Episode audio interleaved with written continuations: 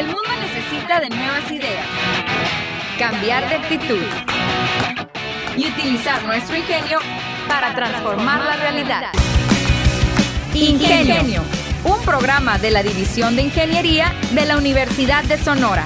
Iniciamos.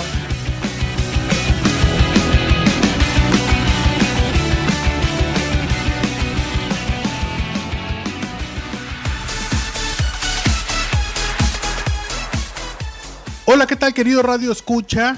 Muy buenos días y bienvenidos una vez más a esta edición multimedia de Ingenio, la manera inteligente de transformar. En este episodio hablaremos sobre lo que ha pasado en el mundo de la ciencia y la tecnología estos últimos días. 27 minutos con información que espero lo nutra y lo entretenga. Hablaremos sobre el ingreso de 57 docentes de la Unison al Sistema Nacional de Investigadores de CONACYT, la paradoja de Fermi la teoría que explica por qué no hemos encontrado vida extraterrestre todavía. También descubren una variante más peligrosa y virulenta del VIH. Atención ahí. Y también, en la semana pasada, un día histórico. Facebook empieza a quedarse sin usuarios por primera vez en casi 20 años. Impensable eso todavía hace el año pasado, hace dos años. Pero bueno, todo esto y un poco más aquí en Ingenio que inicia en este momento. Antes de irnos con la información, les voy a presentar una cápsula bastante interesante en la cual participa mi compañera, la doctora Juana Alvarado, y quien nos platicará sobre mujeres sorprendentes. Le doy la bienvenida y espero que la disfruten.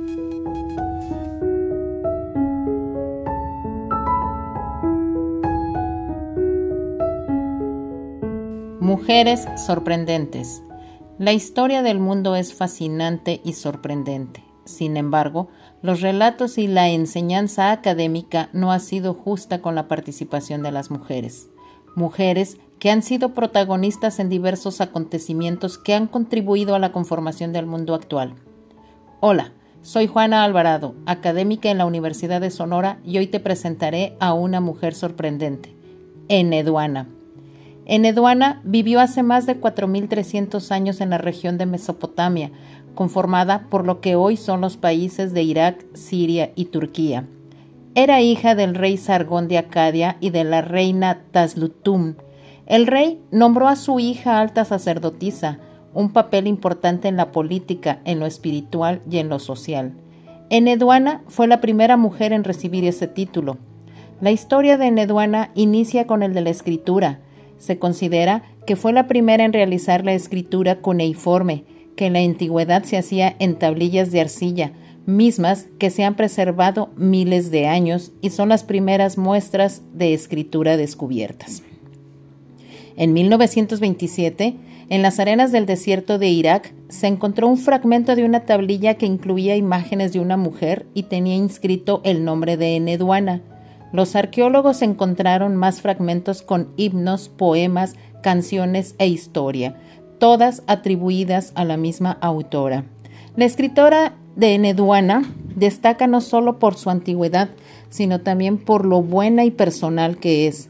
Sus himnos y poemas expresan sus pasiones, desde la dicha y el amor hasta el miedo y el enojo. Ella además escribió en primera persona, es decir, decía yo y a mí en vez de ella y a ella, lo que indica una voz fuerte y confiada. Sus escritos muestran que fue una gran viajera, pues describe con detalle la belleza de diversos templos. Sus escritos fueron copiados y honrados durante siglos y se cree que tuvieron una gran influencia en el desarrollo de la literatura y la religión durante los mil años siguientes. Hasta la próxima.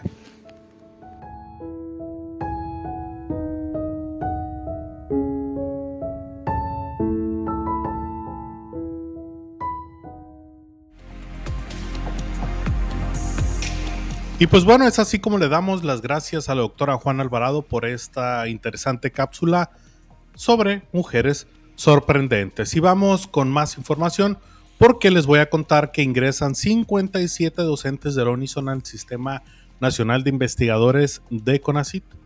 La Universidad de Sonora refrenda una vez más su liderazgo eh, académico como una de las mejores en el noroeste del país, al sumar en resultados preliminares 57 ingresos al Sistema Nacional de Investigadores, el SNI, del Consejo Nacional de Ciencia y Tecnología, el CONACIT. 46 corresponden a nuevo ingreso y 11 a reingresos no vigentes. En términos globales, se puede decir que hasta el momento existe un incremento del 3% con respecto al año pasado, pues 467 investigadores dentro del SNI con nombramiento, nombramiento vigente en diciembre del 2021 eh, con los datos que se publicaron en esta última convocatoria el pasado 11 de enero del 2022. El número aumentó a 482. Sin embargo, derivado del proceso de reconsideración de los resultados que actualmente lleva a cabo CONACIT, la cifra pudiese cambiar al obtener en próximos meses el padrón oficial definitivo. Acerca de la importancia de, la universidad de, que la Universidad de Sonora cuente con académicos y académicas con reconocimiento nacional dentro del SNI, Josafat Marina Esquerra Brauer, directora de apoyo a docentes, reveló que estos resultados indican que la institución está activamente participando en el desarrollo educativo, tecnológico y científico, humanístico y social, no solamente de Sonora, sino del país contando además con proyección internacional a través de colaboración con pares académicos. También favorece el contar con más voces que sostengan un diálogo constante con diferentes sectores de la sociedad, políticos, humanísticos y económicos, para proponer políticas públicas claras de largo plazo en torno a la ciencia, la tecnología, la cultura y las artes, particularmente de la educación superior Abundó que la distinción dentro de este sistema nacional representa una excelente y real oportunidad de crecimiento profesional y es un impacto decisivo y fundamental en una de las principales misiones de la Universidad de Sonora, que es fomentar profesionales integrales y competentes a nivel nacional e internacional. Y ella dice, el pertenecer al Sistema Nacional de Investigadores no es solo un símbolo de prestigio individual, también implica que dentro de la planta de docentes de la universidad se cuenta con un personal con una alta capacidad y calidad académica, y esto favorece que los futuros profesionistas formados dentro del campus cuenten con habilitación adecuada para enfrentar los retos y demandas de una sociedad cada vez más exigente y cambiante. La directora de apoyo a docentes, investigación y posgrado de la institución explicó las etapas generales del proceso para acceder al Sistema Nacional de Investigadores. Entre ellas son la publicación de convocatoria emitida por CONACIT acorde al calendario fijado por el organismo federal. Se da el proceso de evaluación por las diferentes comisiones por área de conocimiento que nombra CONACIT y al concluir dicho proceso publican los resultados en su página institucional. Aquellos investigadores e investigadoras que obtuvieron un dictamen favorable y están conformes con el mismo proceden al trámite administrativo de firma de convenio con el tiempo establecido en la convocatoria. Sin embargo, la normatividad vigente del SNI considera la posibilidad de presentar un recurso de reconsideración, donde aquellas personas que no estuvieron conformes con su dictamen recibido pueden solicitar que se revise de nuevo su solicitud con la oportunidad de obtener un nuevo dictamen. Expuso. Pues bueno, muchísimas felicidades a todos estos 57 docentes que están poniendo en alto el nombre de nuestra Universidad de Sonora. Y seguimos con más información aquí en Ingenio porque me llamó mucho la atención esto, la paradoja de Fermi, la teoría que explica por qué no hemos encontrado vida extraterrestre todavía. Aunque tuviéramos la tecnología para viajar a velocidades increíbles por el espacio, la paradoja de Fermi explica por qué nunca encontraríamos vida alienígena inteligente. El universo observaba mide al menos 90 mil millones de años luz. En todo este espacio disponible, los científicos no han encontrado evidencia concluyente que indique la existencia de vida extraterrestre entre las que entre que las condiciones climáticas son insostenibles en otros mundos y que nuestra tecnología es limitada todavía, estas barreras nos han llevado a pensar que estamos solos en el cosmos. Sin embargo, en el siglo XX, el astrofísico italiano Enrico Fermi planteó una teoría que explica por qué es prácticamente imposible que haya formas de vida inteligentes en otros planetas. Con este cuestionamiento desarrolló la paradoja de Fermi, que explica qué pasaría si hubiera vida inteligente en otros planetas, y si en este caso, ¿por qué nunca hemos tenido contacto con ellas? Aquí les voy a explicar un poquito cómo funciona. La NASA tiene registro de trillones de planetas, literalmente, que cuentan con condiciones necesarias para sostener la vida como la conocemos.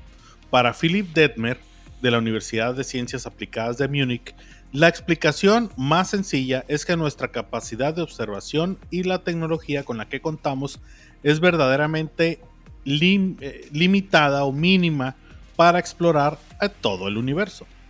Y él dice, incluso si existieran civilizaciones alienígenas, los seres humanos nunca seríamos capaces de verlas, detalla el infografista. Todo lo que está fuera de nuestro vecindario galáctico está fuera de nuestro alcance para siempre. Por supuesto lo planteó originalmente. Como el cosmos está en expansión constante, todo lo que está fuera de nuestro alcance permanecerá así por la eternidad. La paradoja de Fermi explica que incluso si tuviéramos naves muy rápidas y de amplio alcance, nos tomaría millones de años llegar a estos lugares civilizados fuera de la Tierra. Visto de otra manera, literalmente nadie viviría para contarlo en ese rango de tiempo.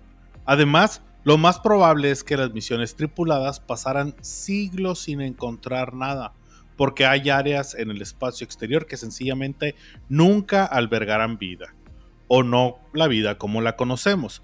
Si acaso habría la posibilidad de que se desarrollaran microorganismos, como se está viendo que sucedió alguna vez en Marte. Pero pues estos no son seres inteligentes. Ahora, ¿qué pasaría si hubiera otras civilizaciones inteligentes? Hace aproximadamente 13 miles, 13 miles de millones de años nació la Vía Láctea. En ese entonces ni siquiera la Tierra era apta para que la vida se formara y sostener que se sostuviera como la conocemos en la actualidad, ya que las condiciones eran caóticas, erráticas y explosivas. Un par de miles de millones de años atrás, sin embargo, la situación galáctica se apaciguó. En este espacio de tiempo sería justo pensar que algún tipo de civilización inteligente se desarrollara además de la nuestra según la paradoja de Fermi, habría tres categorías distintas. El primer tipo sería capaz de formar energía con los recursos naturales disponibles en su planeta. El segundo tipo, toda la energía vendría de su estrella central, algo así como la estrella central aquí es el Sol. Y el tercer tipo, una civilización que controla toda su galaxia, así como todos los tipos de energía disponible en ella. Según Fermi, el tipo 3 sería equiparable a lo que nosotros consideramos Dios o un ser supremo. Siguiendo esta lógica, podríamos suponer que otras civilizaciones han logrado colonizar sus propias galaxias. Si este fuera el caso, se preguntó el astrofísico de dónde, dónde están todos estos alienígenas. Estas son algunas de las conclusiones. En primer lugar, Enrico Fermi planteó la posibilidad de que a nivel cósmico hay barreras biológicas que nuestra especie y las formas de vida presentes en la Tierra hemos logrado superar con la evolución. En otros planetas todavía no tenemos evidencia de que el mismo camino se haya seguido, más bien, pues todo lo contrario.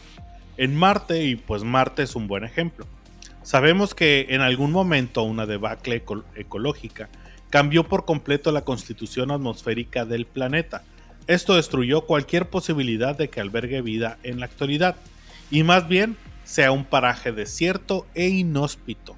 Además, no tiene una barrera natural contra la radiación del universo. El único planeta en el sistema solar que la tiene, por cierto, es el nuestro. Para eso sirve el campo magnético terrestre. A pesar de que hemos logrado concretar misiones espaciales a otros planetas, la ciencia todavía no descifra cómo es que la vida empieza. Lo que sí es una certeza es que el proceso es mucho más complicado de lo que parece. Además, el universo es bastante hostil como para bastante hostil para la vida como para conocernos eh, como para conocerla toda aquí sobre la superficie terrestre. Esto condujo al astrofísico italiano a pensar que tal vez seamos una de las primeras civilizaciones inteligentes existentes. Si no, es la única que está viva. Entonces, pues siempre es bastante eh, eh, como bastante entretenido, esa es la palabra, entretenido leer este tipo de paradojas, este tipo de temas, de teorías en las cuales nos pone a pensar sobre el, extenso y el vasto universo y todo lo que puede haber allá, incluso llegar a estas conclusiones en las cuales pues todo está tan alejado que por más y que enviamos a la velocidad que nos guste cualquier cosa, pues va a terminar destruyéndose, muriendo, etcétera, y nunca podríamos eh, conocer a una forma de vida inteligente en otro planeta, que es el resumen de esta teoría de Fermi. Entonces, pues hay que estar al pendiente. Mm, les diría yo, me parece viable, podría ser viable esta teoría, pero también eh, como que está medio medio triste pensar que solamente somos nosotros aquí en este, en este universo o en algunos de los otros universos. Eh, hay que ver qué depara el futuro y espero que todos alguna vez nos enteremos eh, cuál fue la respuesta de, de esta gran pregunta que tenemos como raza, eh, como seres humanos, si hay vida en otro planeta. Y bueno, vamos a continuar con esta edición de Ingenio con algo que me impactó la semana pasada, ya que descubren una variante más peligrosa y virulenta del VIH. Científicos europeos confirmaron la aparición de una variante del VIH mucho más agresiva y letal en pacientes seropositivos europeos. Sucedió el jueves 27 de enero del 2022, al interior de un hospital en los Países Bajos, Científicos europeos detectaron la aparición de una variante más peligrosa y virulenta del VIH, el virus de inmunodeficiencia humana. En total, se tienen registrados 109 casos de pacientes seropositivos. Pero ¿cuál es el virus del VIH? Entre las décadas de los 80 y 90, el virus del VIH causó estragos significativos entre la población del mundo, particularmente en la comunidad LGBTI. Aunque no exclusivamente, este virus, según los Centros para el Control de la Prevención de Enfermedades, ataca las defensas del organismo humano. El VIH es un virus que ataca el sistema inmunitario del cuerpo. Si no se trata, puede causar el SIDA, que es el síndrome de inmunodeficiencia adquirida, explican los expertos en Estados Unidos. Aunque en la actualidad no existe una cura para los pacientes seropositivos, si el virus se detecta en una etapa temprana, se puede controlar.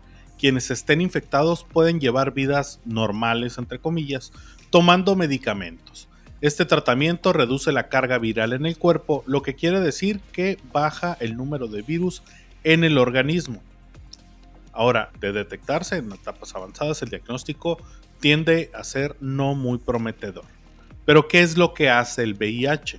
Las personas seropositivas pueden llevar vidas largas y saludables si se tratan oportunamente.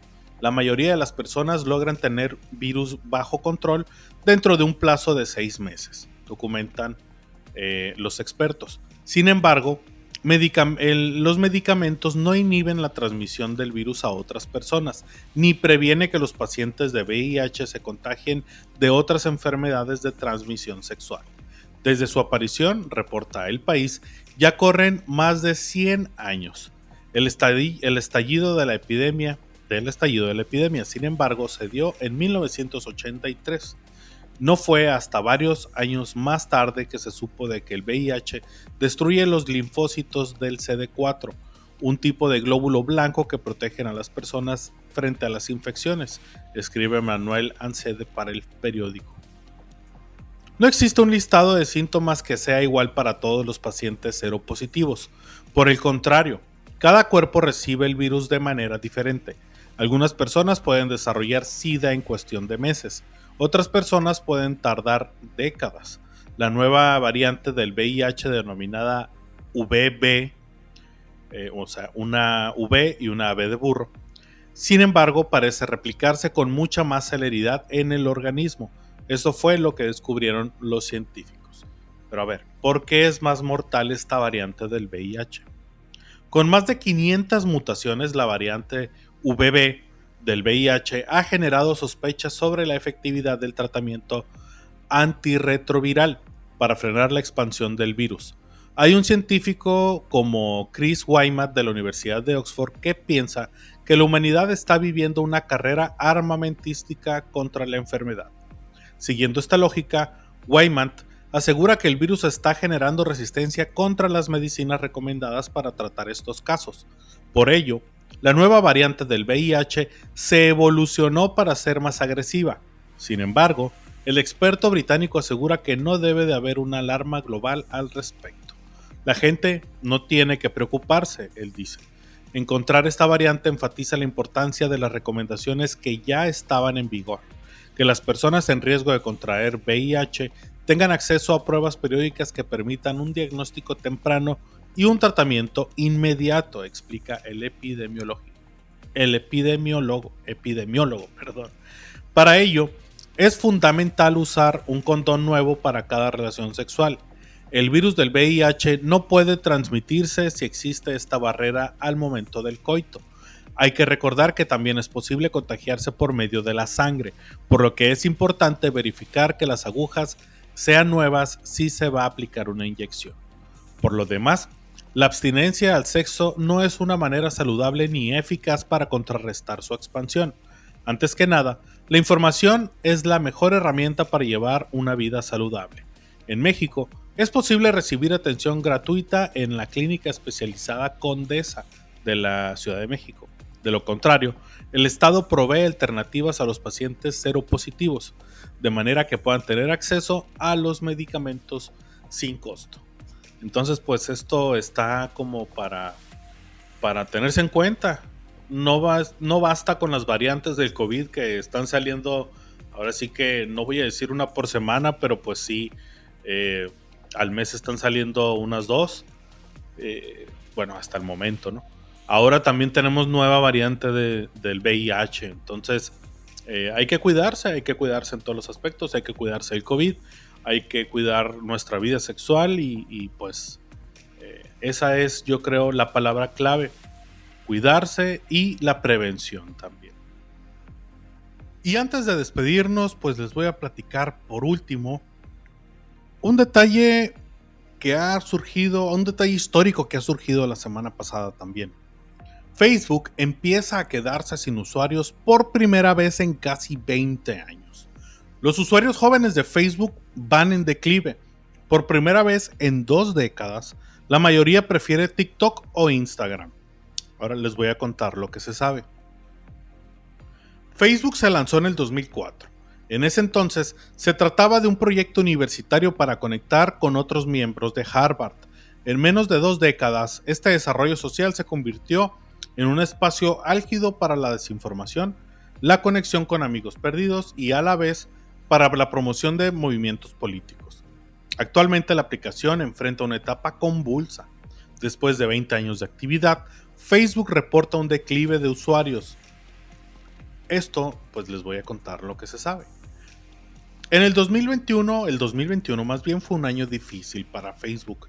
En medio de crisis mediáticas sobre sus políticas de privacidad, la empresa de Mark Zuckerberg decidió, decidió cambiarse de nombre. De ahora en adelante se llamará Meta en octubre del 2021, el CEO aseguró que esta sería la próxima revolución social. A la par, The Wall Street Journal publicó un reportaje en el que se mostraba claramente los efectos de Instagram y otros servicios de la compañía en la salud mental de, los, de las personas jóvenes. Y lo que es más, que estas aplicaciones están diseñadas para promover estas dinámicas tóxicas, especialmente entre los adolescentes.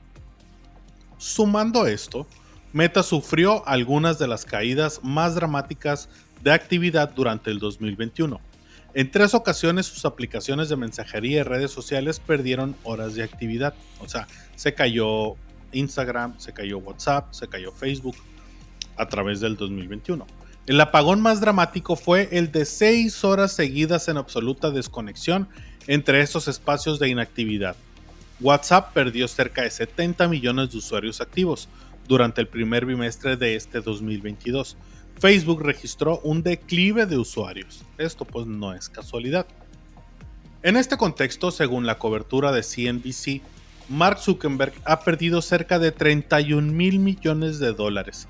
Esta cifra escandalosa sucedió en un mismo día, lo que hace la situación todavía más tensa para el CEO de Meta. El problema se hace más difícil de superar con cada día que pasa. Pero pues a ver, si quieren cambiar, bastaría solamente un cambio de nombre. Bueno, en este contexto es, es un contexto bastante complejo. Facebook Inc. decidió cambiarse de nombre, o sea, la empresa como tal, no la red social. La renovación de identidad dio un pie a su, a su, inserción en el metaverso, un espacio digital en donde el tipo de cambio sigue ambiguamente abierto y las personas pueden interactuar desde varios planos de la realidad aumentada. La inclusión, sin embargo, no ha estado la incursión, perdón, sin embargo, no ha estado exenta de obstáculos severos. Enrique Pérez, redactor de tecnología de Shakata, lo describe bien.